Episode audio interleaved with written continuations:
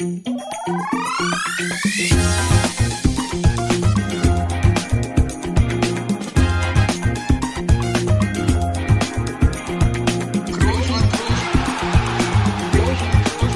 man nicht leicht beheben, über den drüber, rüber, weg, rüber, weg. Einfach mal luppen. Ja, da sind wir wieder bei Einfach mal Luppen. Herzlich willkommen. So wie ihr es gewohnt seid, jede zweite Woche wieder mal mit einem Gast. Und äh, nachdem wir ja die letzten beiden Male schon so ein bisschen über die Welt des Fußballs hinausgeschaut haben, nämlich in den Handball und ins Tennis, äh, wollen wir uns mal heute einer Sportart widmen, die vielleicht in Deutschland ja so ein bisschen im Schatten steht und die holen wir jetzt mal ein bisschen aus dem Schatten raus, beziehungsweise vor allem aus dem Schatten rausgeholt hat diese junge Dame, nämlich Aline Rotter-Focken, die ja frisch gebackene Olympiasiegerin ist. Erstmal natürlich Gratulation dazu und vielen Dank, dass du hier heute dabei bist. Vielen Dank euch für die Einladung. Ich bin gerne dabei. Sehr gerne. Ich habe es dir im Vorgespräch ja hier schon kurz äh, angedroht, kann man quasi sagen. Äh, ich bin ja nicht allein, dann könnte das hier tatsächlich ein gutes Gespräch werden. Aber der Störenfried ist wieder da. Felix, ich grüße dich. Auch dir einen wunderschönen guten Abend, Toni. Äh, bin ja immer froh, wenn ich ein bisschen Hilfe an meiner Seite habe, wenn ein Gast da ist. Und äh, deswegen freue ich mich auch sehr, Aline, dass du dabei bist. Und äh, auch von mir nochmal natürlich Glückwünsche. So lange ist es ja jetzt noch nicht her. Knapp einen Monat mit dem Olympiasieg. Ähm, aber trotzdem, das Sportliche mal beiseite. Die wichtigste Frage ist natürlich, wie geht's dir denn heute? Oder aktuell? Ja, mir geht's natürlich sehr, sehr gut. Wie soll's mir gehen? Also sehr übermüdet, sehr verrückte Wochen hinter mir, ähm, was ich wirklich auch nicht gewöhnt bin als äh, Ringerin oder ja, leider ähm, Randsportlerin, sagen wir es mal böse. Aber ähm, ja, ich bin happy und äh, freue mich hier zu sein.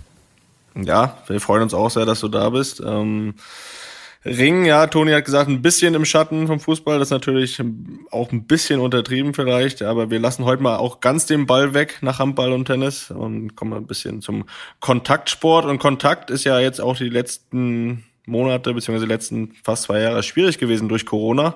Wie ist es denn im Ringen gewesen? Äh, wie sehr wart ihr da eingeschränkt? Ja, also Ringen ohne Körperkontakt, könnt ihr euch vorstellen, ist relativ schwierig. Ja. Schwer Und, zu gewinnen vor allem auch.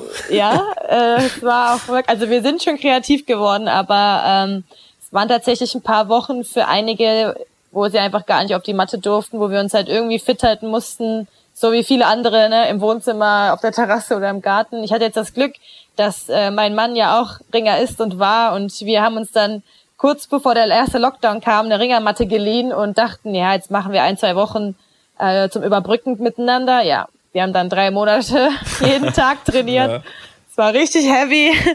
Aber im Endeffekt war ich dann eine der wenigen Glücklichen, die überhaupt äh, ja an den Partner durften. Und das war schon Gold wert, ja. Und er ist auch noch dein Mann. Ja, er ist noch mein Mann.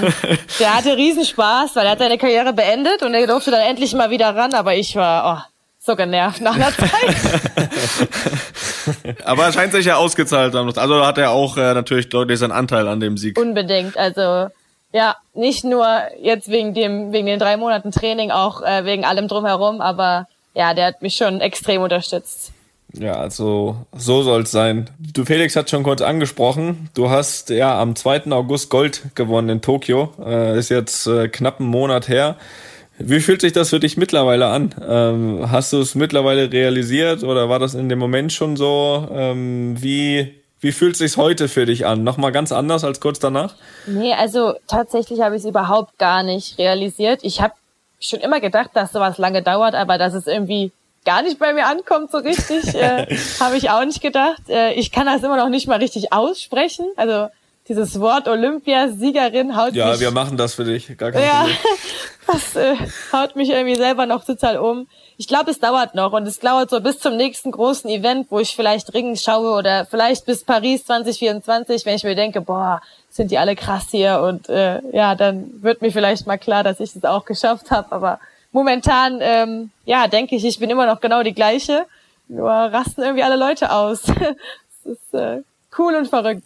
Ja, das glaube ich, das glaube ich. Also, um mal ein eigenes Beispiel zu bringen, bei mir war es auch irgendwie so, dass das äh, nach großen Erfolgen auch immer so ein bisschen gedauert hat. Also, gerade wenn man sich sowas, ja, sich sowas erfüllt hat, was man sich eigentlich ja kaum erträumt hat damals, dann ist es, dann dauert das ein bisschen. Also einen Monat hat es nicht gedauert, aber direkt nach dem bei uns dann Schlusspfiff war, ist, ist es dann wirklich schwierig, äh, das direkt einzufangen. Das verstehe ich schon. Aber bevor wir, bevor wir ähm, noch mal ein bisschen genauer vielleicht auch über über Tokio und deinen deinen Olympiasieg vor Ort sprechen, wollen wir uns ja auch ein bisschen um die Sportart an sich heute äh, kümmern, weil das sehr interessant ist. Ähm, ähm, weiß gar nicht, ob wir es schon erwähnt hatten. Äh, unser Vater war auch Ringer und äh, hat gerungen vorher, deswegen ist das jetzt nicht ist der Sport jetzt nicht für uns komplett äh, neu oder so, dass wir jetzt davon noch nie gehört hätten. Ähm, was, was mich mal interessieren würde, wie, wie, wie waren deine Anfänge? Wie bist du, wie bist du zum Ringen gekommen? Ähm, war es, war es familienmäßig auch so, dass dir das so ein bisschen in die Wiege gelegt wurde? Wir haben mal ganz kurz, bevor du antwortest, haben wir einen, einen O-Ton, äh, wo du selber äh, einen ganz lustigen Satz darüber sagst. Mein Opa hat gesagt, dass seine Enkel ins Heim kommen, die nicht ringen würden. Aber dass jetzt ein Mädchen die verrückteste wird, hat er, glaube ich, nicht erwartet. Also hattest, also hattest du quasi keine Wahl, so wie sie es anhört. Ja, also mein Opa hat das, glaube ich, damals nur auf die männlichen Enkel bezogen. und äh, der hat auch recht behalten. Die haben es auf jeden Fall alle probiert und einige sind noch dabei. Aber ja, ich als Mädel war natürlich oder bin jetzt als die verrückteste geendet und äh, die, die gar nicht ohne Ring leben kann. Ja, das das äh, ganz witzig. Aber wie war das? Wie war das ansonsten noch? Äh, ich glaube, dein Vater wurde war war auch oder von dem wurdest du auch trainiert, ja, oder? Also mein Vater hat mich eigentlich bis äh, zu Olympischen Spielen 2016 trainiert. Äh, also bis ich 25 Jahre alt war. Danach bin ich äh, umgezogen, eben wegen meinem Mann und ja, zählt bei im Schwarzwald und deswegen trainiert er mich nicht mehr täglich, aber ähm, der war schon immer und auch jetzt noch Teil meines Wegs auf jeden Fall. Ja, du hast ja mit vier Jahren angefangen im Verein in Krefeld. Das ist schon sehr früh, oder? Ja, das kann man jetzt auch nicht Ringen nennen. Ne? Das, das, das ist äh, bisschen äh, raufen nach Regeln und sich bisschen austoben und bisschen kloppen sozusagen. Das was, das was eigentlich alle Kinder machen, wenn man sie einfach mal so auf eine Matte lässt. Ne? Dann fangen irgendwie alle Kinder an, sich zu raufen und ja, das macht man mit vier Jahren. Ja, und in welchem Alter hast du gemerkt, dass es so dein Sport ist? Wann, wo du das auch richtig dann trainiert hast und gemerkt hast, du kannst das? Ja, also ich war ja das größte Antitalent, glaube ich, das es gibt. Also ja. ich habe äh, mit sieben angefangen, Turniere ja, zu ringen. Ja. Schade, aber habe einfach drei Jahre keinen Kampf gewonnen. Also ich rede jetzt nicht von Medaillen, sondern ich habe nicht mal einen Kampf gewonnen. Das ja. war schon ziemlich bitter. Äh, weil beim Ringen tut Verlieren auch weh, ne? Also du stehst halt einfach alleine auf dieser Matte und wirst mhm. erniedrigt. Auch schon als Kind ist es nicht so schön. Ja. Und ähm, ja, wo habe ich es gemerkt? Ich habe es, glaube ich, erst so mit 12, 13, 14 gemerkt, okay, ich bin doch ganz gut. Aber ich bin auch nicht gut von Natur aus, sondern weil ich halt hart trainiert mhm. habe. Ja, ist ja schon eine Parallele auch, auch zum Fußball, ne? muss man ehrlich sagen, weil auch da ist es ja nicht so, dass immer nur die größten Talente oben ankommen, sondern auch die, die sich dann auf Deutsch gesagt dann irgendwie den Arsch aufreißen, ne, über die Jahre. Und, und, und äh, das ist ein ganz gutes Beispiel, was wir auch hier öfters schon mal im Podcast gesagt haben, dass man Talent ist das eine, ne, aber dieses, dieses aus dem Talent was machen oder wenn man eben nicht so viel Talent hat, mit, mit, mit Wille einfach kann man so viel erreichen und trainieren und ich glaube, das ist gerade in deinem Sport auch ein, auch ein überragendes Beispiel, wie ich finde, für, für alle, die vielleicht am Anfang auch denken, ja, das klappt vielleicht nicht so gut, wie was man alles über Training und, und, und, und Leidenschaft erreichen kann. Äh, und am Ende steht man da als Olympiasiegerin um das nochmal auszusprechen für dich. Ja, ja, ja, also ich muss schon sagen, ich glaube, wenn das bei uns nicht so ein Familiending gewesen wäre und wir das nicht irgendwie so als Hobby diese Ausflüge in die Halle gemacht hätten, dann weiß ich auch nicht, ob jetzt drei Jahre verlieren unbedingt notwendig gewesen wären, weil das war schon hart, ne? Also äh, selbst für jemanden, der das so mit Liebe und Leidenschaft gemacht hat. Aber ähm, ja, also ich habe das immer erlebt, dass irgendwie die, die schon ganz früh super erfolgreich waren, irgendwie nie ganz oben angekommen sind. Mhm. Also Radringen ist eine sehr, sehr trainingsintensive und harte Sportart. Und wenn du das nicht früh genug lernst, dass du arbeiten musst, dann schaffst du bestimmt mal einen deutschen Meistertitel oder vielleicht auch mal eine EM-Teilnahme, aber mehr auch nicht. Mhm. Du hast ja auch gesagt, es war für euch ein Familiending. Wie war es denn zu Hause so am Abendtisch? Äh, hat man da Sport und Familie, konnte man das gut trennen oder war da der Ring immer das Thema Nummer eins? Ja, das war schon Thema Nummer eins. Also meine Mutter hat fast die Krise bekommen, weil mein Bruder hat natürlich auch gerungen und mein Vater und ich, wir sind schon Freaks. Also das ist bis heute so. Wir können den ganzen Tag über nichts anderes reden ja. und diskutieren, aber ähm, ja, wir haben dann schon so klare Grenzen eingeführt. Als es dann dazu kam, dass ich auch so in Landesstützpunkt gefahren bin, immer eine Stunde nach Dormagen, eine Stunde nach Witten, dann war so klar, okay, wir besprechen im Auto, auf dem Hinweg, auf dem Rückweg, in der Halle und dann ist zu Hause auch mal äh, ein anderes Thema und dann hat das schon funktioniert. Aber so an Weihnachten oder irgendwelchen Feiern, wenn meine Onkels und Cousins noch alle am Tisch sind, dann eskaliert das leider immer. Ja, bei uns war auch mal so dann die Tante, die gesagt hat, jetzt reicht's auch mal mit Fußball. Sonst war bei uns auch mal Fußball Nummer eins. Äh, selbst die Mutter war da heiß dabei. Da war dann immer so die Tante gesagt, jetzt reicht's mit Fußball. Und Im Nachhinein muss ich sagen, ja, sie hatte recht. In dem Moment habe ich, ja, fanden wir das dann nicht so schön, aber es gibt natürlich auch viele andere Sachen. Das ist natürlich klar.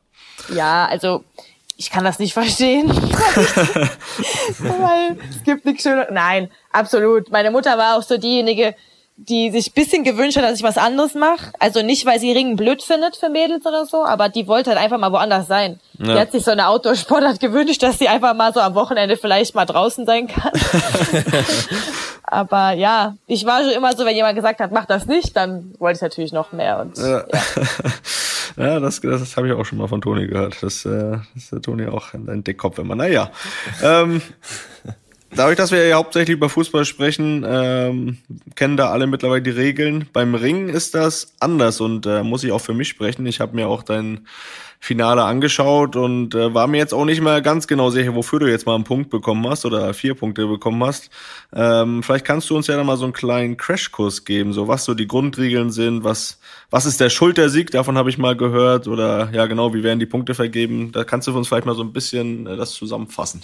Ja, also Ringen sieht, glaube ich, nach außen komplizierter aus, als es ist. Man kann sich es einfach vorstellen, das große Ziel ist, den Gegner mit fairen Mitteln, also das unterscheidet uns auch von Boxen oder Judo oder MMA, ne, ohne Schläge, Tritte, äh, irgendwelche Hebel oder Würgen, ähm, mhm. ja, am besten mit dem Rücken auf den Boden zu bekommen. Und mhm. ähm, wenn ich ihn mit beiden Schulterblättern auf der Matte fixieren kann, ist das ein Schultersieg. Das ist wie das äh, K.O. beim Boxen. Also egal, wie der Punktestand ist, wenn ich da auf dem Rücken liege, dann ist der Kampf sofort vorbei. Das ist mhm. sozusagen, mein Vater sagt immer die Todesstrafe im Ring, das bitterste, was passieren kann. Das passiert natürlich auch im Spitzenbereich nicht so oft. Und ansonsten versucht man halt über verschiedene Würfe und Techniken, davon gibt's mehrere tausend, ähm, ja, technische Punkte zu erlangen. Und es gibt zwei Stilarten bei uns. Wir Frauen ringen nur Freistehe im Freistilring darf man den ganzen Körper angreifen, also auch die Beine, die Füße und so weiter. Und im mhm. Griechisch-Römisch, das machen nur die Männer, ähm, sind nur Angriffe oberhalb der Gürtellinie erlaubt. Dadurch ist natürlich, ähm, sind die Mittel begrenzter. Mhm. Es gibt weniger Techniken und dafür mehr so Würfe. Und ja, je höher und spektakulärer ein Wurf ist, desto höher ist die Punktzahl. Und mhm so summiert sich das halt auf. Der Kampf geht zweimal drei Minuten und entweder gewinne ich halt, weil ich mehr Punkte habe als der andere oder weil ich einen Schultersieg gemacht habe. Ja. Ja, und ähm, beim Finale war es so, dass du einen Punkt bekommen hast, äh, weil deine Gegnerin zu passiv war, oder? Genau, ja, das ist jetzt auch seit ein paar Jahren ein bisschen neuer, weil klar im Spitzenbereich beim Olympischen Finale dann machen jetzt nicht alle äh, die Risikotaktik und äh, ja. versuchen tausend Angriffe und dadurch wollen die Schiedsrichter halt einfach ähm, ja uns ein bisschen animieren. Es ist immer so, dass eine dann die weniger aktiv ist ermahnt wird. Beim zweiten Mal kriegt sie eine Zeit 30 Sekunden und wenn sie in den 30 Sekunden nicht punktet, gibt es einen Strafpunkt. Ja. Wenn aber danach nichts weiter passiert, dann kriegt die andere genau das Gleiche. Und ähm, dann steht es 1-1. Bei 1-1 gewinnt die mit der letzten Wertung. Also spätestens danach geht's dann ab und einer muss punkten. Mhm. Aber damit wollen die halt so ein bisschen die Aktivität ähm, fördern. Also ja. Okay, das ist grundsätzlich so, dass bei Gleichstand die mit der letzten Wertung gewinnt? Nein, also außer du hast halt die höchste Wertung, wenn es jetzt zum Beispiel 8-8 steht und ich habe eine Viererwertung, was im Freistil das höchste ist, mhm. und die andere hat 4-2er-Wertung, dann gewinne ich, weil ich ähm, ja die 4 habe. Und ähm, sonst, wenn wir die gleich hohen Wertungen haben, dann gewinnt immer diejenige mit der letzten Wertung. Mhm. Das ist interessant. Felix, das Passive ist wie, wie wenn der Arm hochgeht beim Handball. Ja. Weißt du, da muss was, dann, dann, dann muss losgehen, so langsam. Dann hast du noch sechs Pässe. Dann hast du noch sechs Pässe, genau. ja. ähm, aber grundsätzlich ist es ja schon so, du hast gesagt, es gibt, ja, weiß ich, unzählige Techniken. Ähm, einige, und da muss ich auch ehrlich zugeben, habe ich mir so ein bisschen runtergeschrieben, ne? Äh, sind, zum Beispiel, sind zum Beispiel der Fußfeger, Innen- und Außensichel, Wendegriff mit Kopf- und Armklammer, Achselwurf, Oberschenkelgriff mit Armzug, Ausheber. Das klingt ja schon alles so ein bisschen äh, brutaler. Ähm, die Frage ist, wie fühlt es sich dann an auf der Matte? Ja, es klingt, glaube auch schlimmer, als es ist. Okay. Ähm, ja, nein. Also es wäre utopisch zu sagen, dass Ringen nicht wehtut. Also es ist eine Vollkontaktsportart und Hm. man knallt mit den Köpfen aneinander. Man fliegt auch mal nicht so schön auf eine Matte. Aber der Unterschied, glaube ich, auch ganz stark zum Fußball ist, dass es irgendwie alles kontrolliert und ähm, wir wissen, was passiert. Ne? Wir, das Erste, was wir lernen als Kinder, ist Fallen. Wir turnen ganz viel, ne? also so ein Flickflack und so weiter. Das ist für uns Grundausbildung und ähm, diese Gesamtathletik stimmt. Also es tut schon weh und nach dem Turnier hat man das Gefühl, so ein LKW ist so drüber gefahren und auch nochmal rückwärts zurück. Aber ähm, die Techniken an sich, wenn man die sauber macht, die, die könnte ich euch beibringen und ihr würdet euch nicht verletzen. Okay. Okay, ja, das, da, das, äh, das nehme ich mal an. Aber lass dir gesagt sein, beim Fußball gibt's auch einige, die erstmal das Fallen üben und danach das Fußballspielen. Das kann. Ohne Kontakt. Aber, genau, aber äh, sag mal, du- jetzt waren wir ja gerade bei, dass es auch hier und da weh tut. Was war dann so deine schlimmste Verletzung, die du bisher hattest? ja, tatsächlich bin ich, glaube ich, eine der ganz wenigen Ringerinnen auf dieser Welt, die eigentlich keine schlimme Verletzung hatte. Also ähm, ich wurde beim Knie operiert, das war aber eher eine Entzündung. Ähm, klar, meine Schultern, meine Wirbelsäule sind jetzt schon ein bisschen voll Arthrose und abgenutzt, sagen wir es mal so. Aber ähm, ja, sowas richtig. Ich habe mir mal als Kind den Arm gebrochen, okay, aber ja, also sonst toi toi toi, gar nichts. Ja, das ist doch nicht schlecht. Und jetzt noch eine ganz interessante Frage. Ähm, ich habe das von dem einen oder anderen Boxer schon mal gehört, dass der auch mal seine Fähigkeiten auch schon mal im Privaten mal anwenden durfte oder musste oder was auch immer. Wie ist denn das bei dir? Äh, war das auch, gab es da schon mal Situationen, wo du gesagt hast, boah, jetzt kommt mir aber hier mein Beruf zugute. Das brauche ich gerade. Ja, das ist so lustig, ne? Weil irgendwie jeder Mensch, wenn er mich sieht, sagt so, oh mein Gott, jetzt muss ich aufpassen, jetzt muss ich nicht sein. Und ich denke mir einfach so, ja, äh, die einzige, die hier keine Aggression hat, bin wahrscheinlich ich, weil ich die jeden Tag auf der Matte irgendwie Genau, keinen losgeworden Bock. bin. Genau, gar keinen Bock. Meine Neffen wollen jeden Tag kämpfen und ich denke mir einfach so, bitte lasst mich einfach in Ruhe. Aber ja, als, als Kind gab es schon die ein oder andere ähm, Situation. Ich habe so einen ausgeprägten Gerechtigkeitssinn und auch eine sehr große Klappe. Und ja, der ein oder andere Junge, der mir doof gekommen ist, den musste ich leider auch mal bestrafen. Ja, sehr gut. Aber ja, tatsächlich habe ich gedacht, ich bin unbesiegbar durchs Ringen, aber musste dann auch lernen, dass das nicht so ist. Also Ja, aber das ist interessant. Aber deinen Neffen kannst du ja ganz schnell mal zeigen, dass sie es dann nicht mehr wollen. ja, ich will ja, dass die ringen. Ne? Ich finde das ja auch gut. Aber Ja. wenn du so abends nach zehn Einheiten in der Woche bei denen bist und dann springen die ganze Zeit auf deinen Kopf irgendwann, Ja. kann man sich vorstellen.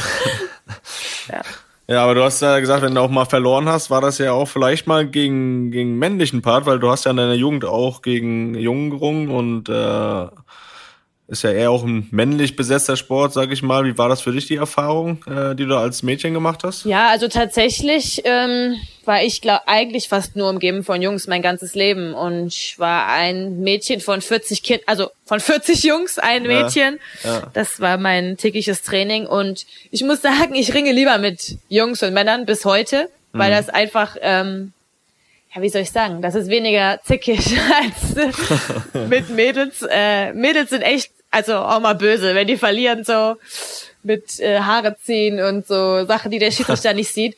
Klar, aber Jungs, also wenn Jungs gegen Mädchen verlieren, das ist auch nicht cool. Also da habe ich auch schon äh, ein paar Ausraster gerade so in der Pubertät von denen erlebt. Also für mich war es nicht schlimm, gegen Jungen zu verlieren. Aber für einen Ja. Junge war es natürlich Horror, gegen mich zu verlieren. Also, ja. Ja, verstehe ich fast. Ja, aber die meisten Jungs können es auch echt gebrauchen, mal von dem Mädchen vermöbelt zu werden. Also, absolut. Schadet ja, nicht. absolut. Auch, auch das unterstütze ich, ja. Ja, das ist richtig. Aber du hast ja mal gesagt, äh, das ist ein Zitat von dir, es gibt keinen Ringer, der nicht zunächst Vorurteile gegenüber Frauenringen hat. Wie ist da die Erfahrung, die du hast? Äh, wie bist du dem auch entgegengetreten? Äh, weil da will man sich ja schon gegen wehren, oder? Ja, also das begegnet mir eigentlich bis heute, außer das sind ähm, Jungs, die von klein auf irgendwie mit Mädels im Verein groß werden und vielleicht auch mal gegen die verloren haben. Aber selbst mein Mann, also der mich geheiratet hat, hat Frauenring gehasst und hat auch gesagt, um Gottes Willen, niemals eine Ringerin, das sind so schlimme ja. Frauen und die können nix und ja, am Ende ähm, kannst du sie nur mit Leistung überzeugen und mit harter Arbeit und damit, dass du irgendwie auch die Klischees ähm, zerstörst, ne, dass du auch trotzdem eine Frau bist und trotzdem irgendwie auch was im Kopf haben kannst und ja, ja. und jetzt hat sich das Bild natürlich geändert, aber ja, die meisten Fremden reagieren immer noch auf mich auch so, wie, du bist ja, du siehst ja ganz normal aus. Also krass, du bist ja, ja voll die Frau, so, ja. ja. Okay. Das sind ja leider die Vorurteile, die es dann immer gibt und ist ja eigentlich auch, sag ich mal, schlimm genug, dass man erst nach einem Olympiasieg oder mit einem Olympiasieg das irgendwie rechtfertigen kann oder muss. Also das, das sollte ja eigentlich auch nicht so sein. Ja, ne? eigentlich nicht. Aber wie gesagt, in der Ringerszene, die meisten Menschen sind dann überzeugt, wenn sie uns Frauen mal kennengelernt haben und wenn sie gesehen haben, dass wir auch hart arbeitende Athletinnen sind und ja. ja absolut. Aber wie war es dann für dich? Ab wann hast du dann gemerkt oder das Gefühl gehabt, auch du bist, sag ich mal, so gut, dass du dass du diesen Sport auch irgendwie professionell betreiben kannst. Äh, ab, ab, ab wann war das ja, so? Ja, also ich glaube, da muss ich ein bisschen differenzieren. Bei uns also unseren Sport kann man nie professionell betreiben, außer man geht zur Bundeswehr in die Sportfördergruppe. Also selbst als Olympiasiegerin jetzt könnte ich nicht vom Ringen leben. Also mhm. ähm, ich habe immer nebenher gearbeitet und studiert bis zuletzt. Und ähm, aber ja, wann habe ich so gemerkt, als ich dann irgendwann mal mit zehn Jahren meinen ersten Kampf gewonnen habe, dann kamen auch so die ersten mhm. Medaillen, dann kamen so Turniere, also Turniersiege und dann hat mein Vater auch schon gesagt, okay, jetzt langsam zeigst du endlich mal dein Potenzial, dass du schon sechs Jahre trainierst und eigentlich viel besser sein müsstest. Und ähm, ja, dann so mit 12, 13 haben wir so ein Gespräch geführt. Das war eigentlich ganz cool. Da hat er dann ähm, zu mir und meinem Bruder gesagt, ob wir das richtig machen wollen oder ob wir es einfach als Hobby behalten. Und mhm. ich habe dann ganz naiv gesagt, ja, ich will alles, ich will unbedingt einen Adler auf dem Trikot, ähm, ich will Olympische Spiele und so weiter. Aber ich wusste natürlich nicht, was das bedeutet. Und ja, das war so ein bisschen unser Blutsvertrag und ab diesem Tag war ich Leistungssportlerin eigentlich. Ne, habe jeden Tag trainiert und ähm, ja, dann kamen die ersten deutsche Meistertitel, dann kamen die ersten EM-Medaillen, WM-Medaillen und ja, aber so richtig, wann ich sagen kann, war vielleicht so mit 15, 16, wo ich dann bei der Europameisterschaft war, zum ersten Mal Nationalmannschaft und ja. Da war der Adler auf der Brust. Ja, genau. Das das Lustige. Ich habe eigentlich gar nicht gedacht, dass ich irgendwie zur EM fahren muss, um einen Adler zu bekommen. Ich wollte einfach dieses Trikot haben und dann hieß es irgendwann, ja, du musst dafür aber zur EM fahren. Ich so, ach, kacke, okay. Ja, ja dann machen wir das. Ja, Toni weiß auch bis heute nicht, wie er da hingekommen ist mit dem Adler auf der Brust, aber Na, irgendwann war er da, ne? Ja, ja. auch einfach hingefahren. Schwuppsiwupps. Ja. ähm, ihr habt ja verschiedene Gewichtsklassen auch bei euch. Ne? Ich meine, du bist, hast jetzt äh, ein ähm, Schwergewicht bis 76 Kilo die, die Goldmedaille gewonnen. Hast aber auch lange in der Gewichtsklasse bis 69 Kilogramm gerungen.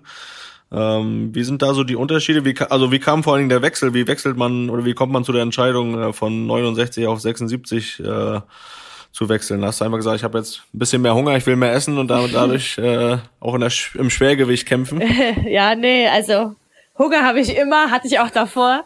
Aber ähm, ja, das, das war erstmal ein Schock für mich, weil ich bin Weltmeisterin geworden in 69 Kilo. Ich war da Weltspitze und an der WM 2017, als ich Vize-Weltmeisterin wurde, habe ich dann nach der Dopingkontrolle die Information bekommen, dass die Gewichtslast also geändert werden. Mhm. Wir wussten, dass die geändert werden. Ich hatte so eine Hoffnung, dass es vielleicht 72 wird, weil ich musste damals schon 6, 7 Kilo machen für 69 Kilo und ja. Damals war es aber so, dass wir am Abend um 18 Uhr vorm Wettkampfwaage hatten. Dann hatte ich zwölf Stunden Zeit und dann am nächsten Morgen Wettkampf. Mhm. Und ähm, dann wurde der Modus geändert. Die wollten, dass man nicht mehr so viel Gewicht macht, einfach der Gesundheit wegen. Ist auch verständlich. Ähm, und dann ist es so gekommen, dass wir morgens um 8 Uhr Waage haben und schon zwei Stunden später ringen müssen. Und am nächsten Tag müssen wir wieder um 8 Uhr auf die Waage mit demselben Gewicht und oh. abends das Finale ringen. Ja. Und ja, wenn man so wie ich dann sechs sechseinhalb Kilo über Wasser macht, dann nimmt man auch, wenn man vier, fünf Kämpfe hat, einfach drei, vier Kilo zu. Und ich wusste, dass ich das nicht ähm, zwei Tage am Stück machen kann. Und dann kam diese Gewichtsklassen. Es kam auch meine Wunschgewichtsklasse 72, mhm. aber die war dann nicht olympisch. Ja. Und ähm, dann ja kam die tolle 76 Kilo Klasse und ähm, dann noch ein Kilo weniger als vorher 68 und dann musste ich mich halt entscheiden und ja, dann bin ich lieber hoch als noch dauerhaft weiter runtergegangen. Ja, hast, du dich hoch, hast dich hochgetrunken, hast ein paar Liter mehr getrunken halt.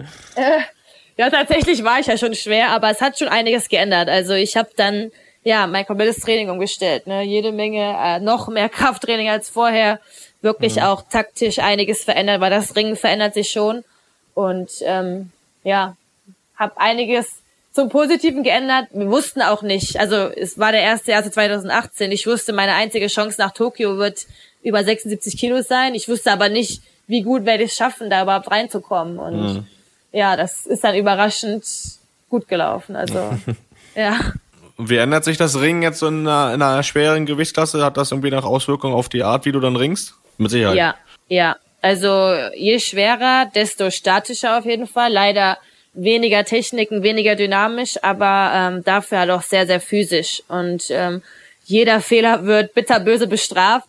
In 69 war ich dann schon mal stark genug, auch mal einen schlechten Angriff durchzubringen oder einen halb so guten abzuwehren irgendwie. Mhm. Aber da, also in 76 ist es schon so, da werden weniger Techniken gemacht, aber wenn die gemacht werden, dann richtig. Ja. Und ähm, ja, es ist sehr, sehr gelenklastig und ja. äh, viel Gekloppe da oben, also nicht so schön, ehrlich gesagt.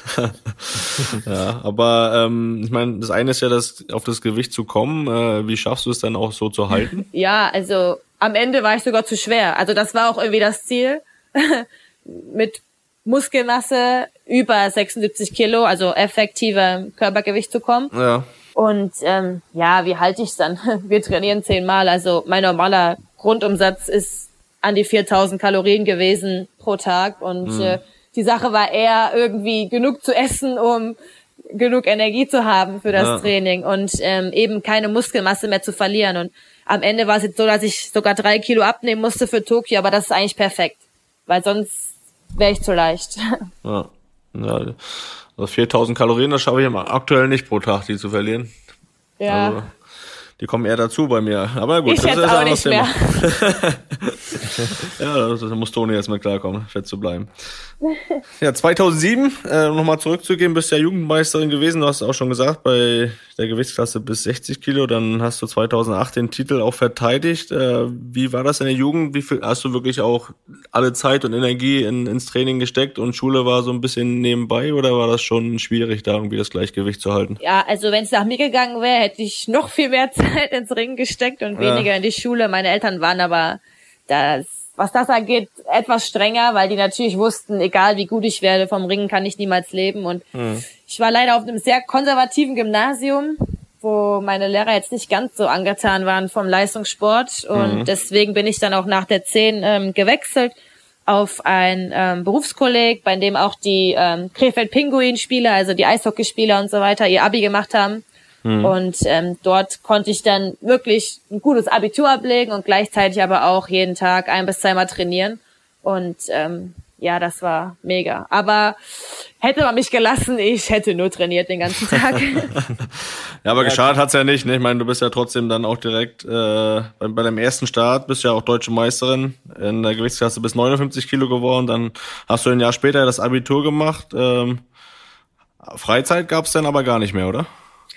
Äh, wenig, ja. Also ja, sehr wenig. Dadurch, dass ähm, wir ja auch immer auf Trainingspartner angewiesen sind, bin ich natürlich auch viel im Auto gesessen. Also ich habe schon in meinem Heimatverein in Krefeld trainiert, aber war halt auch dreimal die Woche in ganz Nordrhein-Westfalen unterwegs und bin eigentlich pro Woche 600, 700 Kilometer nur schon zum Training hin und zurück gefahren. Ne? Und ähm, meistens war das so, dass sofort nach der Schule ich mit meinem Vater irgendwo hingefahren bin, trainiert habe, spät abends nach Hause und äh, ja, morgens dann wieder in die Schule. Also das ist natürlich ja. Wahnsinn. Also war das schwer, dann einen Partner zu finden oder gab es da schon irgendwie so Absprachen untereinander, dass man ja. da schnell jemanden findet?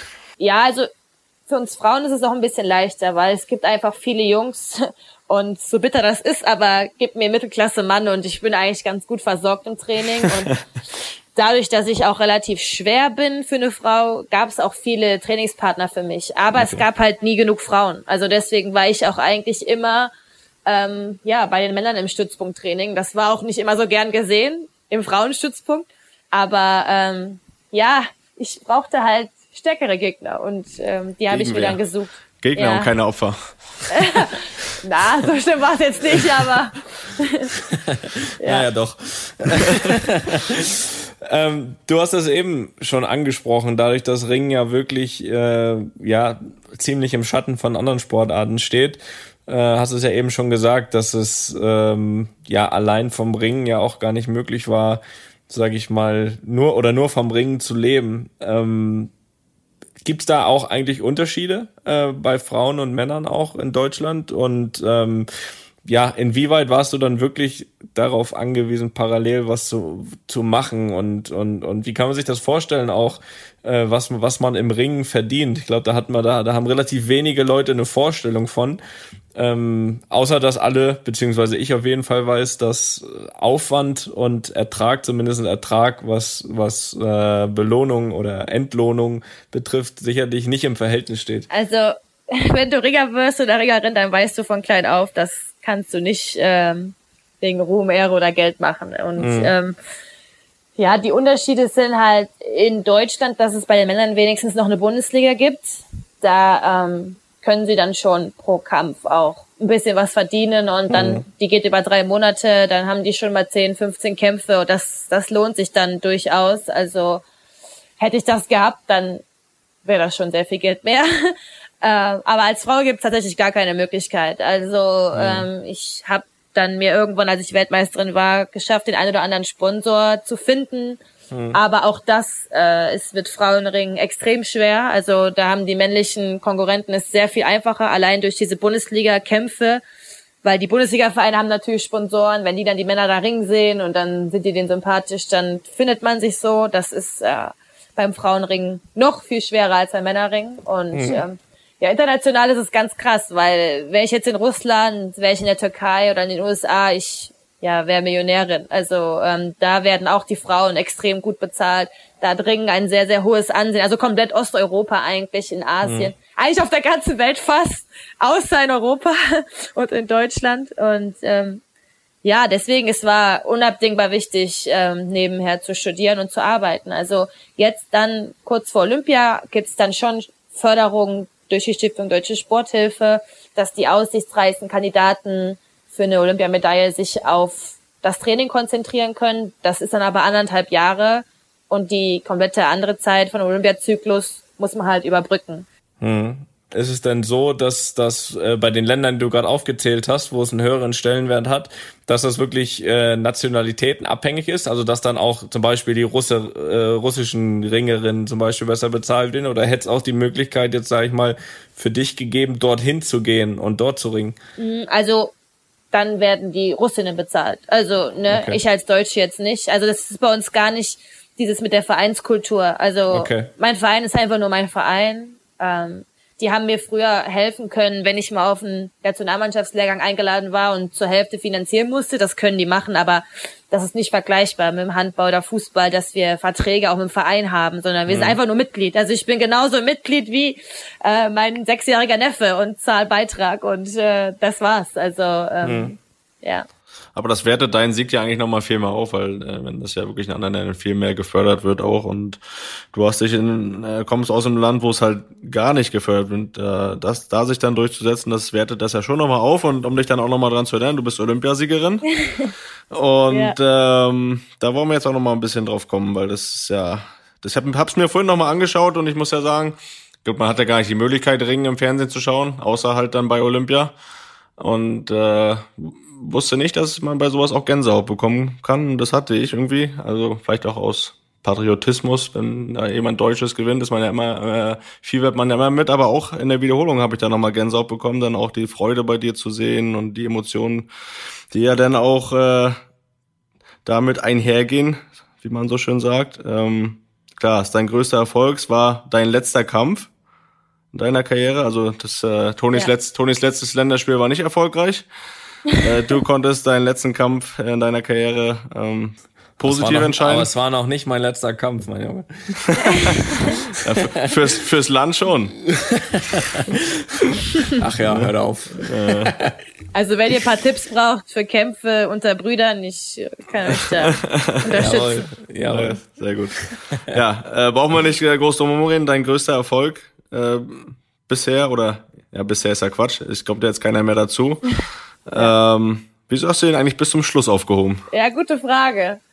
Ich hätte ihn auch gerne schon früher erlebt, aber dann hätte ich tatsächlich auch aufgehört. Also ich habe das schon immer gesagt, äh, auch zu meinem Vater, wenn ich wirklich mal Olympiasiegerin bin, dann bin ich nicht so doof, jemals noch mal meine Ringerschuhe anzuziehen. Also das ist auch so lustig, weil mich jetzt alle fragen, so hörst du jetzt wirklich auf? Und ich ja. sage, natürlich, genau jetzt. Also wäre es jetzt total schlecht gelaufen und ich wäre sofort ausgeschieden, das wäre mein letzter Kampf und es hätte mich so traurig gemacht, dann wäre es schwieriger gewesen. Aber so mit dem größten Erfolg meines Lebens aufzuhören, also ja, besser geht's nicht. Und ähm, das war schon immer so ein bisschen mein Running Gag, weil ich war oft Dritte und ich habe schon jedes Jahr irgendwie Medaillen geholt, aber war dann auch mal im Zweifeln, ob ich jemals noch mal ganz nach oben schaffe.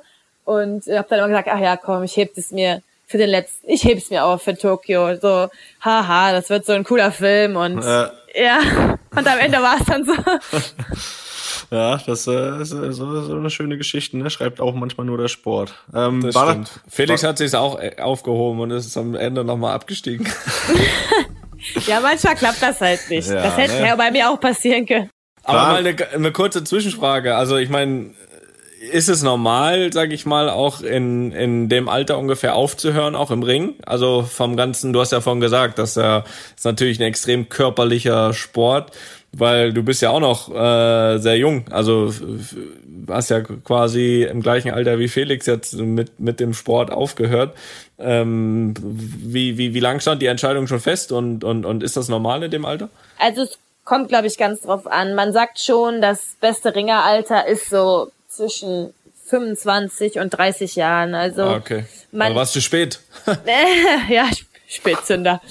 ähm, ja, es gibt schon auch welche, die jetzt in Rio zum Beispiel 2016 mit 33 Jahren ihre olympische Medaille geholt haben. Und hm. es gibt Ausnahmeathleten. Und wenn es jetzt nur danach gehen würde, ob ich noch gesund genug bin, ob mein Körper noch leistungsfähig genug ist, dann könnte ich noch weitermachen, weil, wie gesagt, ich von großen Verletzungen bisher verschont geblieben bin und hm glaube ich, auch extrem einfach auf mich geachtet habe, mein ganzes Leben. Also, ne, das ging beim, was das brauche ich euch nicht erzählen, das ging beim Schlaf, bei der Ernährung, ähm, aber auch in der Freizeitgestaltung irgendwie los. Und ja, ich habe schon 2016 entschieden, dass ich weitermache, aber dass ich dann nach 2020 aufhöre. Einfach weil ich gar nicht das erleben will, dass sich eine Verletzung nach der anderen einschleicht mhm. oder dass ähm, mich vielleicht irgendwann eine Jüngere besiegt und ich diesen Absprung nicht schaffe. Ne? Das habe ich jetzt mhm. oft bei denen, die vor mir in meinem Team waren, die etwas ältere Generation, die haben das wirklich ein bisschen zu weit getrieben, meiner Meinung nach. Mhm. Und das war so mein, ja, mein Abschreckmoment, dass ich wusste, okay, nee, ich höre auf, wenn ich fit und gesund bin. Und ähm, ja, wenn es dann noch erfolgreich ist, ist es top. Aber wenn nicht, dann muss ich auch zufrieden sein. Das kann ich sehr gut nachvollziehen. Das geschafft. Äh, das, ja. das, das ging mir ähnlich. Aber eigentlich, äh, oder eigentlich wär's ja mit 29 Olympiasiegeln geworden. Oder meinst du, dass du 2020 oder hat dir das vielleicht gut getan, dieses ein Jahr verschieben durch Corona? Oder meinst du, das wäre egal gewesen, hättest du auch 2020 gewonnen? Nee, tatsächlich glaube ich, wäre ich 2020 nicht Olympiasiegerin geworden. Ähm, das, dadurch, dass ich ja erst so im 1.1.2018 sozusagen in die Gewichtsklasse gekommen bin, war dann ein Jahr mehr natürlich für mich überragend, um mhm. einfach auch noch stärker zu werden und mich noch besser irgendwie auch an das Ringen anzupassen. Ich habe sehr, sehr extrem gearbeitet in der Corona-Pandemie, habe echt auch nochmal meine Ernährung umgestellt, habe sehr viel mentalen Bereich gemacht. Also ich hatte auch einfach mehr Zeit, so wie jeder. Ja. Und ähm, es ist schwer zu sagen, weil beim Ringen, wir könnten das Turnier morgen nochmal ringen und es ist nicht sicher, ob ich es nochmal schaffe. Also ja. das ist bei uns immer so und ich glaube aber nicht, dass ich 2020 geschafft hätte. Ja, ist ja mal im Sport kann man ja mal, ne? weiß man ja nie, aber ist natürlich, äh, manchen hat's geholfen, manchen hat's geschadet, bei dir auf jeden Fall sehr gut geholfen. Ja. Ähm, und dadurch, dass du ja auch wirklich vorher angekündigt hast, dass du, dass es auch dein letztes großes Ereignis ist, hat dir das vielleicht auch ein bisschen den Druck genommen? Ja, also tatsächlich im Voraus hat es mir eher ein bisschen Druck gemacht und ich habe mir manchmal gedacht, wie doof war ich eigentlich, das immer vorher zu sagen, ja. weil mich natürlich auch jeder drauf angesprochen hat und ähm, aber im Endeffekt war es dann richtig cool. Also als dann dieser Moment kam, zum Beispiel vom Olympischen Finale und ich bin echt dann auch mal kurz nervös geworden und bisschen ja, aufgeregt, dann habe ich mir gedacht, okay, komm, das ist dein letzter Kampf, jetzt jetzt brauchst du auch nicht mehr dir hier in die Hose machen, jetzt äh, genieß das einfach und äh, geh da raus. Und ja, es war dann am Ende war es genau richtig. Und äh, gut, dass ich es gesagt habe. Aber es war zwischendurch, dachte ich mir schon, um Gottes Willen, warum habe ja. ich das gemacht? Ja. Nimm uns doch mal, das ist ja vielleicht ganz interessant nochmal für alle unsere Zuhörer und Zuhörerinnen. Nimm uns doch mal mit, äh, sag ich mal, zu so einem Finaltag. Äh, wie, wie läuft der ab? Äh, wie, wie war der Tag für dich, sag ich mal, vor dem Kampf? Was, was, was passiert da so? Ja, also es ist ja bei uns so, dass wir die ganzen Vorrundenkämpfe am Tag vorher bestreiten. Bei Olympia sind es nur drei. In normalen Turnieren können das vier bis fünf sein. Ähm, und ja, ich hatte dann am ersten Tag drei Kämpfe, wusste dann abends, ich bin im Finale, muss dann aber nach meinem Halbfinale sofort auf die Waage und erst mhm. mal gucken, ob ich überhaupt noch was essen darf. Und in dem Fall nein. das ist dann auch bitter. Also ja. wenn du den ganzen Tag gar nichts gegessen hast eigentlich und dann wieder nichts essen darf. Aber ähm, ja, ich wusste dann, ich muss am nächsten Morgen dann wieder früh raus, um sieben Uhr in die Halle fahren, auf die Waage gehen und dann hat man erstmal fast zehn Stunden Zeit bis zum Finale. Und mhm. dann bin ich wieder ins Olympische Dorf gefahren, hab ähm, ja mich entspannt, hab Ringen geguckt, also die anderen Gewichtsklassen und mhm. Grace Anatomy geschaut, gelesen, geschlafen. Also tatsächlich eigentlich versucht, alles zu machen wie immer und mich nicht zu viel damit zu beschäftigen, wie krass es alles ist und was ich jetzt alles heute noch vor mir habe. Und mhm. ja, dann fährt man irgendwann bin, ich glaube um sechs irgendwann bin ich in die Halle gefahren. Ich war der letzte Kampf des Tages und da war ich dann auch noch ganz locker. Da war echt auch noch coole Stimmung. Es waren noch ein paar vom Team Deutschland dabei, haben noch ein paar Fotos gemacht und meine Haare gemacht. Dann kam Alfons Hörmer noch, hat mir viel Erfolg gewünscht und dann irgendwann ist aber auch die schöne Zeit vorbei. Dann hat mein, ja. haben wir die taktische Einstellung gemacht mit meinem Trainer und ähm, ja, dann mache ich mich warm. Beim Ringen sind das so ja 35 Minuten böse 35 Minuten. ja, bist ja schon einmal kaputt dann, bevor ja, es ja. losgeht. Total. Okay. Also so, äh, mein Vater hat immer gesagt, du musst einmal so Blut schmecken, also so Eisen im Mund. Sonst bist du nicht bereit. Und das Schlimme ist, du stehst ja schon auf am Morgen und dir tut einfach alles weh. Also mhm. im Normalfall ist meine ganze Stirn immer auf und ja, jetzt bei Olympia ging es total, aber trotzdem, du kannst dich eigentlich kaum bewegen. Also du hast so Muskelkater und dann musst du den wichtigsten Kampf deines Lebens ringen. Das ist ja, richtig ja. ekelhaft. Ja, das ja. glaube ich. Ja, und dann ähm, ging es relativ schnell. Die Finalkämpfe vor mir gingen dann überraschend deutlich aus und ja, dann geht's in den Callroom, wo du dann deiner Gegnerin dir erstmal noch ein paar Minuten gegenüberstehst und dich anglotzt und äh, ja, warten musst, bis es losgeht. Und ähm, ja, dann geht's raus. Ja, und um dich nochmal so ein bisschen reinzuholen, das Gefühl, hören wir doch nochmal ein bisschen rein in den Kampf kurz. Goldrotterfocken Wunderbar wieder dieser Konter. Genial, wie sie das macht. Perfekt, die US-Amerikanerin wieder abgekontert.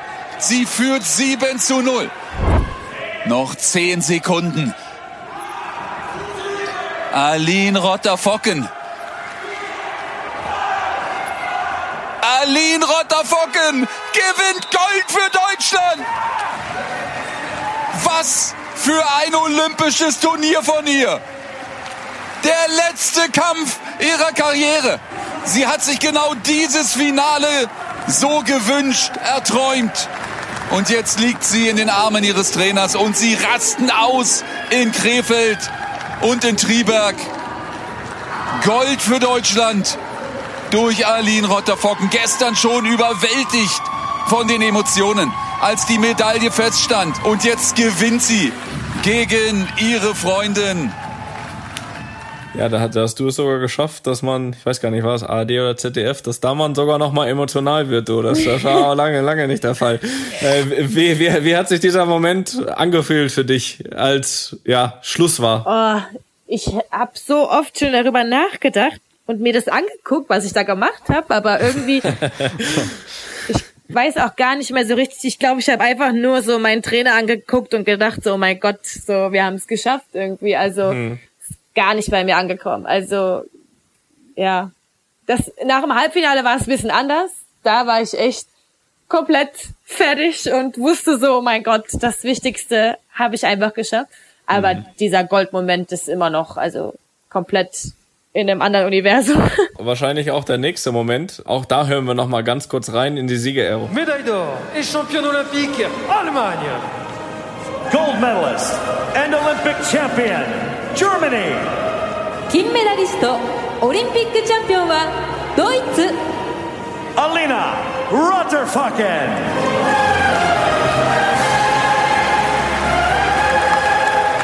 Was für Siege! Siege für die Ewigkeit. Konntest du es da mit der Medaille um den Hals schon ein bisschen mehr fassen, als, als der Kampf direkt vorbei war? Ja, auch da. Ich habe so oft. Stand's halt einfach da, ne? Ja, ich habe mir das so oft. Also, das war eine mentale Technik von mir, ne? Mir diesen Moment des Sieges und auch die Siegerehrung und so weiter auszumalen. Ich habe auch kurz vorher immer die Nationalhymne mir angehört und mir das so vorgestellt und als ich da stand, dachte ich mir so, oh mein Gott, jetzt genieß es, jetzt genieß es.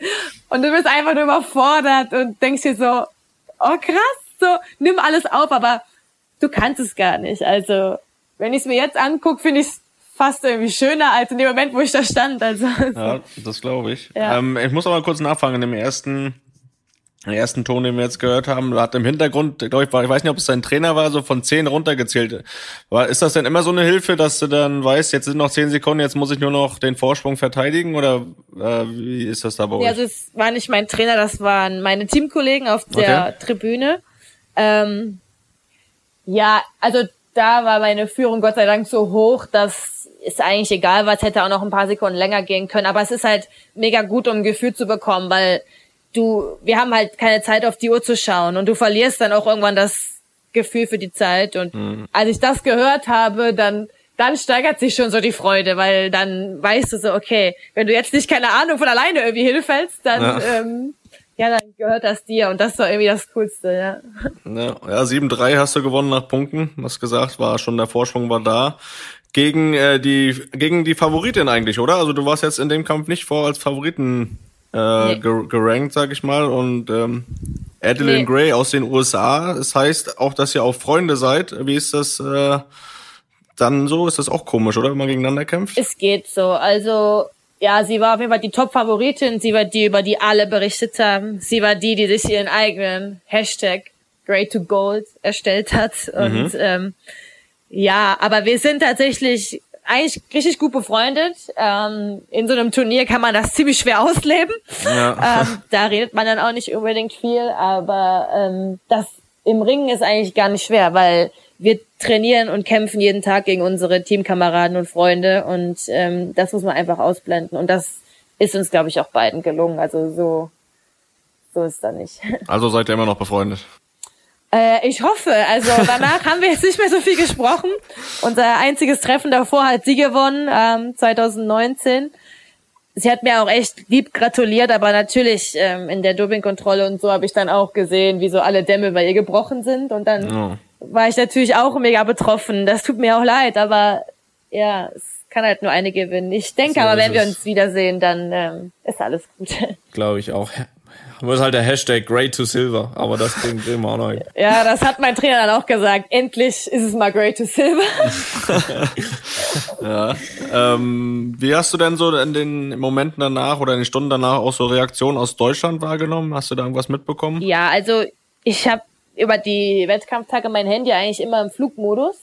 Ähm, hab nur wo ich im Finale war, mal ganz kurz ähm, angemacht, um kurz meine Familie anzurufen, um zu sagen, dass alles klar ist und ähm, habe dann schon gesehen, also als ich im Finale war, dass es irgendwie ja an die 1000 WhatsApp-Nachrichten waren. Mhm. Und dann habe ich aber schnell wieder ausgemacht und habe auch, als ich dann Gold gewonnen habe, noch drei vier Stunden gewartet, habe es dann irgendwann mal angemacht und ja, dann ging gar nichts mehr. Also es war schon, ähm, ja, das war halt eigentlich für mich das Krasseste. Also dieser Goldgewinn und dieser Erfolg war mega, aber für mich noch viel krasser ist so dieses mega nette und coole Feedback, was ich bekommen habe und die ganze Aufmerksamkeit von Fremden, aber auch einfach von den Leuten, mit denen du jetzt über Jahre lang bist. Also ich habe noch nie so viel nette Nachrichten und Leute, die einfach weinen und sagen, du hast es so verdient. Und dann habe ich gesagt, okay, krass, irgendwie ist das ein viel Mehrwert als so eine Goldmedaille, weil das sagt irgendwie aus, dass ich ein ganz guter Mensch sein muss. So, das, ja, ja das war echt, also das Schönste an allem, ja. Ja, ja auch total verdient. Ne? Und dann wurdest du ja auch äh, zu Hause äh, gab es einen Empfang und äh, da wollen wir aber einmal kurz auch reinhören. Äh, da hat sich äh, deine Mutter war auch bei dem Empfang und hat sich da auch geäußert und das, das hören wir uns mal kurz an und dann kannst du sagen danach, wie du den Empfang erlebt hast. Im Wohnzimmer auf der Couch, total nervös, mit Magenschmerzen. Ja, Pipi in den Augen. Pipi in den Augen, ja. Aufregend. Ich muss ganz ehrlich sagen, ich bin froh, dass es vorbei ist. Ich, hab, ich bin da nicht so die perfekte Sportlermama. Ich habe immer mitgelitten und ich war immer nervöser wie Aline. Ja, da, so, Ja. Hat dein, so hat deine Mama den Kampf verfolgt. Ja, meine Ne? Mutter ist äh, eine klassische Mama. Also die freut sich für mich, aber die ist glaube einfach nur froh, dass es echt vorbei ist. Also Ja. die hat so gelitten die letzten Jahre. Also ich weiß noch, auch einmal 2017 habe ich ja mein Handy mal angemacht und dann hat sie so versehentlich in die falsche Gruppe geschrieben, so, oh, ich habe mich schon wieder übergeben und so. Und ich so, Mama, ich so, entspann dich mal. Das ist nur Sport, so. Ich bin gesund, alles ist gut. Also, ne? Aber ja, die, ähm, die ist jetzt, glaube ich, froh, dass sie nicht das nie wieder angucken muss, obwohl sie es natürlich auch gerne gesehen hat. Und der Empfang, das war für dich schon auch ein besonderer Tag, oder? Ja, total. Also das ist ja auch irgendwie das Coole, wenn man an zwei Orten zu Hause ist. Ähm, zuerst dann in Krefeld mit ja an die 300 Menschen, wo ich auch keine Ahnung, wie viele schon Jahre nicht mehr gesehen habe wegen Corona natürlich. Und ähm, ohne Ende Kinder und Fotos und Freunde. Und ja drei Tage später dann dasselbe noch mal in Triberg in meiner zweiten Heimat, wo dann ja, nur 200 waren, aber auch wieder so viele Leute. Und ich dachte mir so, wow, ich wusste gar nicht, dass ich so viele Menschen kenne. Und ja, Ja, Mega. das wird dir wahrscheinlich, das wird dir wahrscheinlich noch ein bisschen, ein bisschen länger so gehen jetzt, äh, gerade gerade auch in deinem Ort. Äh, wenn du jetzt mal so einen Monat nach deinem Karriereende auch auf deine Karriere so ein bisschen zurückschaust, ähm, was ist da jetzt vielleicht mal unabhängig Olympiasieg haben wir besprochen, besonders in Erinnerung geblieben? Was ist so dein, das das Fazit deiner Karriere? Hättest du irgendwas anders gemacht? Äh, bist du vollends zufrieden? ja, also im Nachhinein sagt man ja immer, ich hätte nichts anderes gemacht und äh, äh, vollends, Meistens stimmt's nicht. ähm, vollends zufrieden. Also leider fehlt mir der Europameistertitel bei den Frauen. Ja, mir auch. Ja. Ja. Mach dir keine Sorgen. Mir auch. Man kann ja auch ohne glücklich werden, denke ich. ja. ähm, ja, genau, das nervt mich ehrlich gesagt, aber ähm, ich sehe es trotzdem nicht, mich dann nochmal irgendwie äh, für zu trainieren. Deswegen, ähm, ja, ich glaube schon, dass irgendwie alles notwendig gewesen ist, um da auszukommen, wo man ist. Mit Sicherheit hätte man auch ein paar Dinge anders machen können ähm, oder besser oder vielleicht auch einfach mal weniger. Also bei mir war es eher alles immer ein bisschen too much oder ich habe auch zu viel gemacht. Aber ähm, ich bereue auf jeden Fall gar nichts und ich habe immer, auch bevor das jetzt so wunderschön geendet ist, gesagt, okay, Ringen hat mir so viel gegeben, ich habe so viel erlebt und ich war auch davor erfolgreich, ich hatte unglaubliche Momente und ähm, egal was kommt, ich brauche mir nie was vorzuwerfen und habe jeden Moment genossen und das ist auch so. Und das ändert jetzt natürlich auch der Olympiasieg nichts, das macht so noch besser, aber auch die ganze Zeit davor war, also ich habe es geliebt, Ringerin zu sein und mir fehlt's auch total. Und trotzdem weiß ich, dass es richtig ist, jetzt aufzuhören. Ja, das, das ist ja besonders bemerkenswert, würde ich mal sagen, weil viele, das ist ja auch gesagt, und ich glaube, es ist im Fußball auch so, die, äh, die merken vielleicht, wenn sie ganz ehrlich sind, dass sie eigentlich aufhören sollten, aber können dann irgendwie doch nicht loslassen. Und ich glaube, das hast du geschafft, ohne dass man das Gefühl hat, okay, du mochtest jetzt nicht mehr. Äh, ich glaube, die, die, sage ich mal, die Begeisterung für diesen Sport, die ist dir heute noch anzumerken, die ist dir, glaube ich, wahrscheinlich immer da gewesen, gerade wenn du beschreibst, wie viel du trainiert hast. Äh, und, und wir kennen da so ein paar Geschichten auch von unserem Vater, der damals gerungen hat, wie viel Arbeit dahinter steckt. Das ist schon, das ist schon bewundernswert. Aber gut, jetzt ist nun mal vorbei. Du bist jetzt quasi auch Rentnerin, so wie Felix. Äh, wie, wie sieht denn dein Alltag jetzt aus? Äh, wie kann man sich das jetzt vorstellen? Ah, spektakulär, unspektakulär manchmal. Also ähm, ich habe jetzt, es haben sich natürlich ein paar mega coole Türen für mich geöffnet. Ähm, ich hatte schon davor vor, irgendwann mal so ein bisschen in diese Speaker-Richtung zu gehen oder halt einfach so ein bisschen ja von meiner Zeit zu berichten. Das ist jetzt alles ein bisschen schneller losgegangen, weil natürlich durch den Olympiasieg da mehr Interesse dran ist und dadurch werde ich jetzt ähm, in nächster Zukunft einige Vorträge halten, habe auch echt ein paar coole Einladungen bekommen und ähm, ja, bin aber trotzdem schon wieder am Arbeiten, also die zweite Woche jetzt und äh, arbeite als Gesundheitsmanagerin weiter in meiner Firma.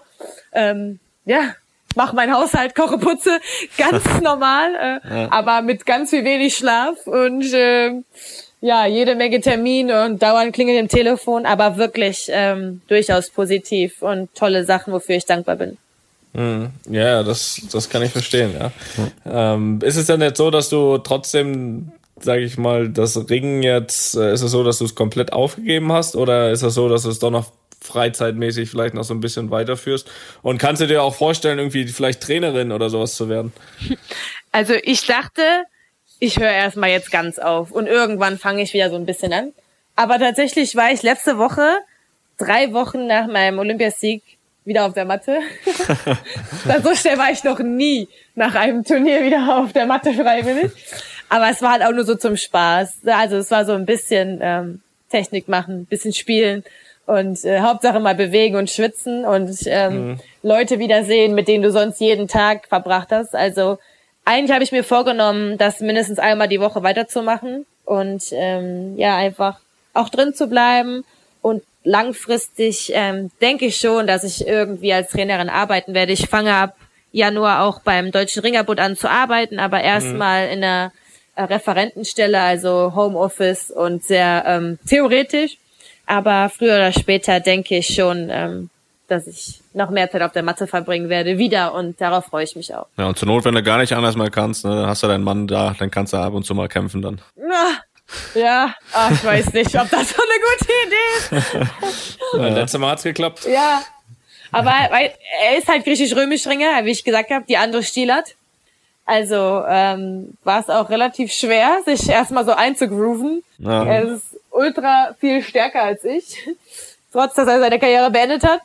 Und ähm, ja, so richtig verlieren kann keiner von uns. Deswegen war das schon manchmal. Ja, du kannst ja einfach deinen Stil kämpfen. Ja, aber leider ohne Training bin ich jetzt einfach zu schlapp. Du bist da raus. ja. ja, aber jetzt äh, haben, wir, haben wir viel äh, Ringen gehört. Bleibt jetzt natürlich auch Thema, aber ähm, wie, wie du ja vielleicht gehört hast, äh, haben wir ein bisschen was mit Fußball zu tun und deswegen wollen wir das vielleicht mal so ein bisschen vergleichen, denn äh, klar, Fußball brauchen wir nicht drum reden, ist Nummer eins. Äh, Ringen leider so ein bisschen Randsportart. Was meinst du denn, was sich so ändern muss, damit auch so mehr Leute so ein bisschen Ringen auf dem Schirm haben und auch sich mehr dafür interessieren und vielleicht dann auch jüngere Leute sagen, komm, ich probiere das mal aus. Also beim Ringen wo soll ich anfangen? Also ich glaube schon, dass es nicht jetzt an unserer Sportart liegt oder auch am Regelwerk. Ich glaube, ähm, wir brauchen unbedingt viel, viel mehr Präsenz einfach in den Medien und mhm. ähm, ja, einfach mal Sendezeit, wo auch dann jemand Kompetentes vielleicht einfach auch mal kurz die Regeln erklärt und auch mal so ein bisschen Hintergrundwissen gibt, weil eins ist Ringen auf jeden Fall. Das ist für Kinder die beste Grundausbildung, die man haben kann. Auch wenn man gar nicht beim Ringen bleibt, ähm, bei uns wird so viel geturnt, bei uns wird einfach der ganze Körper trainiert, ne? die, die hm. komplette Athletik, aber auch diese Werte wie Respekt und äh, Fairplay, Disziplin und auch dieses so, ja, was Sport halt allgemein macht, ne, dass jeder, jeden so zu nehmen, wie er ist, egal welche Nationalität und das ist beim Ringen ganz wichtig, jeder Kampf endet und beginnt mit dem Handschlag hm. und ähm, ich glaube, wenn, wenn die Gesellschaft mehr wüsste, dass es beim Ringen eigentlich mehr um diese Werte geht, um das faire Kräfte messen, ohne das Verletzen voneinander, dann würden die Leute, glaube ich, auch positiver darauf reagieren. Aber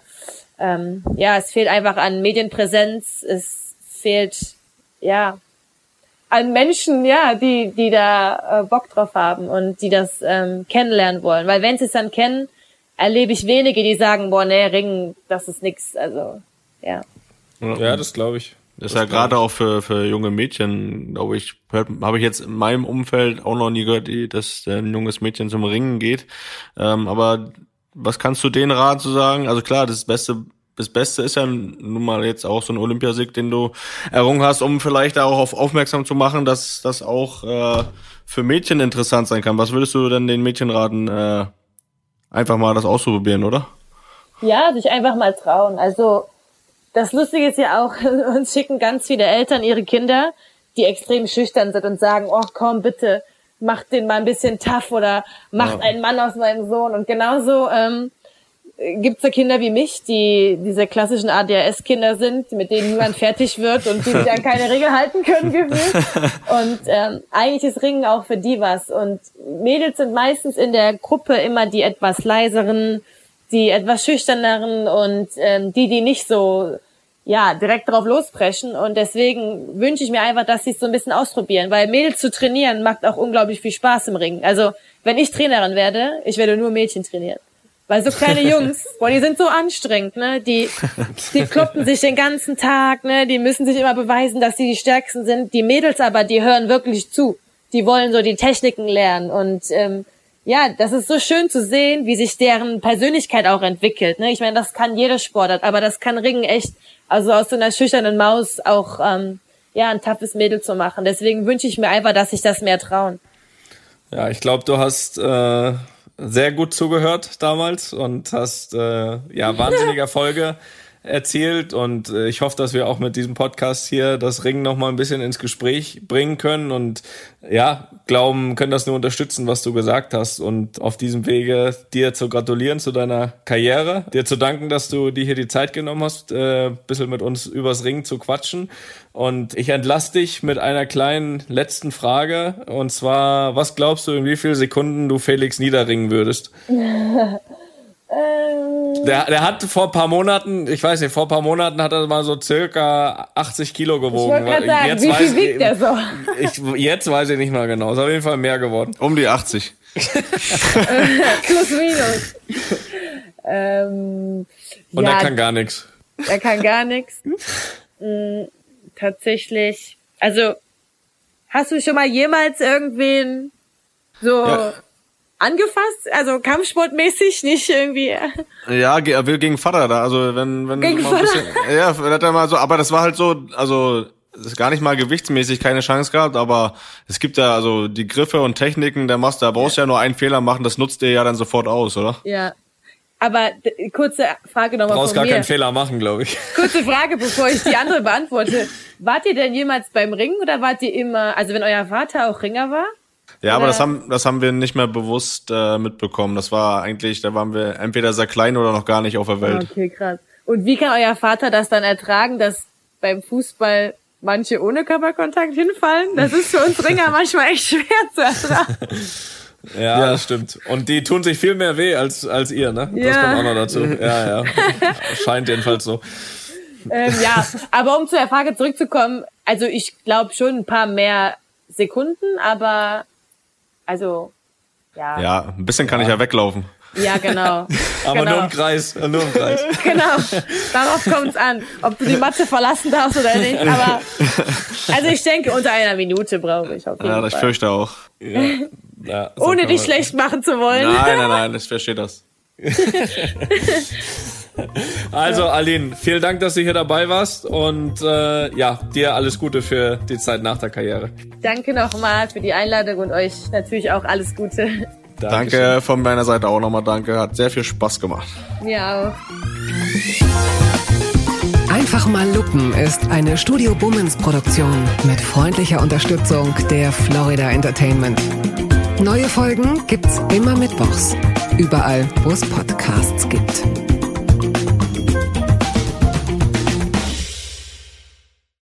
Die Studio Bummens Podcast-Empfehlung. Apokalypse und Filterkaffee.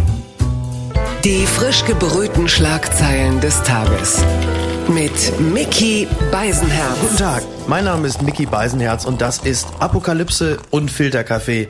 Das News Omelette, ihr fast werktäglicher News-Podcast, in dem ich Sie mit wechselnden Gästen darüber informiere, was am jeweiligen Tag Thema ist. Und hey, wer könnte Ihnen das besser liefern als die, als der Mann Ihres Vertrauens? Ich. Und wenn ich es nicht bin, dann vielleicht die Menschen, mit denen ich über die Themen des Tages spreche. Guten Morgen, Niki Hassania, Jasmin Schreiber, Markus Feld, Luisa Della, Peter Wittkamp, ne, Tessa, Jakob Lund, Eva Schulz, von Samira El-Wazir, Werner, Jakob Marin, Tommy Schmidt, Thilo Misch, Guten Morgen, Hayali, Ariana Guten Morgen, Miki. Was sind die Schlagzeilen des Tages? Was sind die Aufreger, die Gewinner, die Verlierer, die Überraschungen des Tages? In diesem Podcast informieren wir Sie über alles, was berichtenswert ist, dass Sie gut informiert in den Tag gehen und möglicherweise den ein oder anderen schlauen Gedanken mitnehmen und möglicherweise vielleicht sogar auch ein bisschen lachen können. Denn Information, Orientierung, Einordnung ist das Gebot der Stunde. Wie sagt man so schön? Wir hören uns.